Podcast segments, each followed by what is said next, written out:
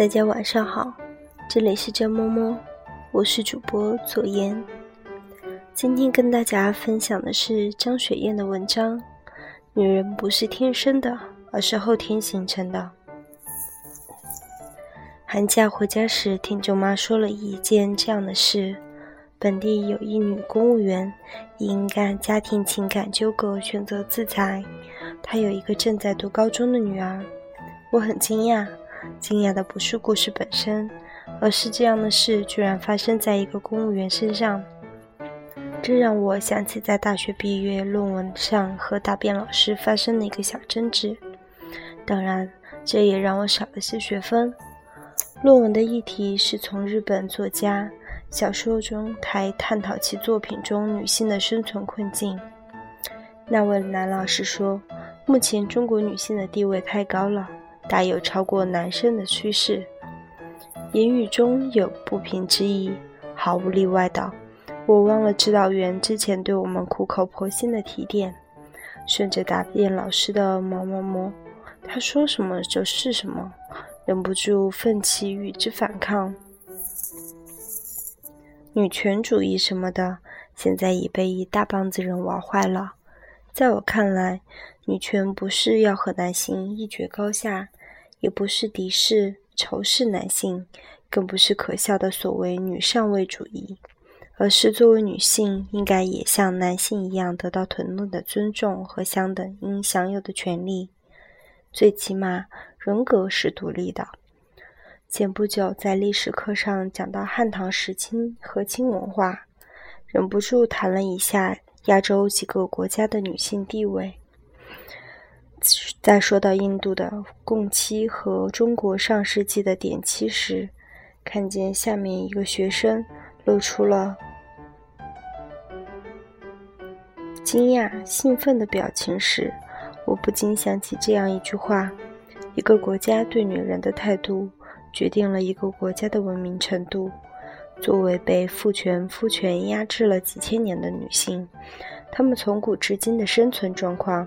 在中小学甚至是高中的教材中提到的少之又少，完全被边缘化、模糊化了。先不填文化，就教育本身来说，这就是一种缺失。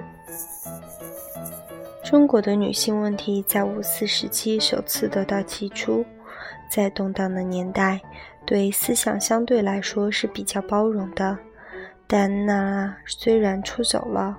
结果如何却不得而知，一直到现在，女性的问题没有得到实际的解决。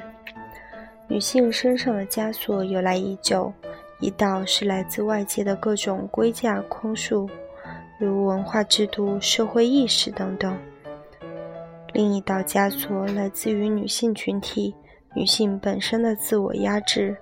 之前最大的原因是外界。而现在最大的因素是来自女性这个群体，像被拴久了的马儿，即使解开它脖颈上的缰绳，它也不知道怎么奔跑。应该说，中国现代绝大部分女性的意识还未觉醒，除了文化缺失的原因，更多来自于他们的祖母、母亲上一辈女性言传身教的影响。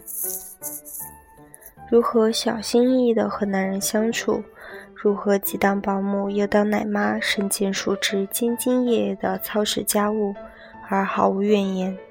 有时还要默默忍受丈夫挥打在他们瘦弱躯体上的拳头和言语恶毒的凌辱。就这样，一辈辈、一代代人无休止的恶性循环，他们称这叫宿命。在他们的眼中，女人这一辈子必须得结婚，必须得结生子，且缺一不可。少了一样，你的人生都是不完整的。这让他们去接受你没有一份可自食其力的工作还要难得多。他们习惯并信奉着几千年来毫无经济能力，把一生系在男人身上的生存模式，并要求你这样去做。以祖母，或是母亲，或是女伴、闺蜜的身份，以爱的名义对你施以道德或是道义的绑架，他们会说：“这是为你好，不仅关乎你的未来，也是生理和情感的需要。”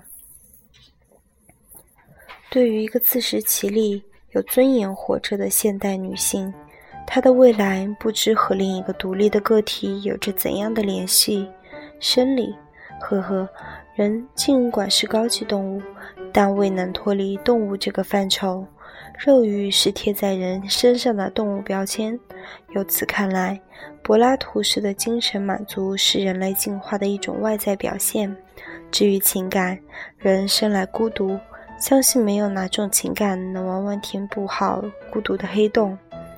能自食其力，可以做些自己喜欢的事情。人生除了这些之外，有的意义还很多。最后，还是用西蒙波娃的那句话结束：女人不是天生的，而是后天形成的。一个女性要走上真正独立的道路，除了要有足够的物质作为基础。还要有一颗足够强大的内心来守住自己的信仰，和可能并不知道怎么和谐的外界对抗。这就是物质和精神上的双重独立。嗯，本文无性别歧视，个别观点可能对待正统思想造成不适，声乐激进男权主义者止步。好了。今天的节目就到这里，再见。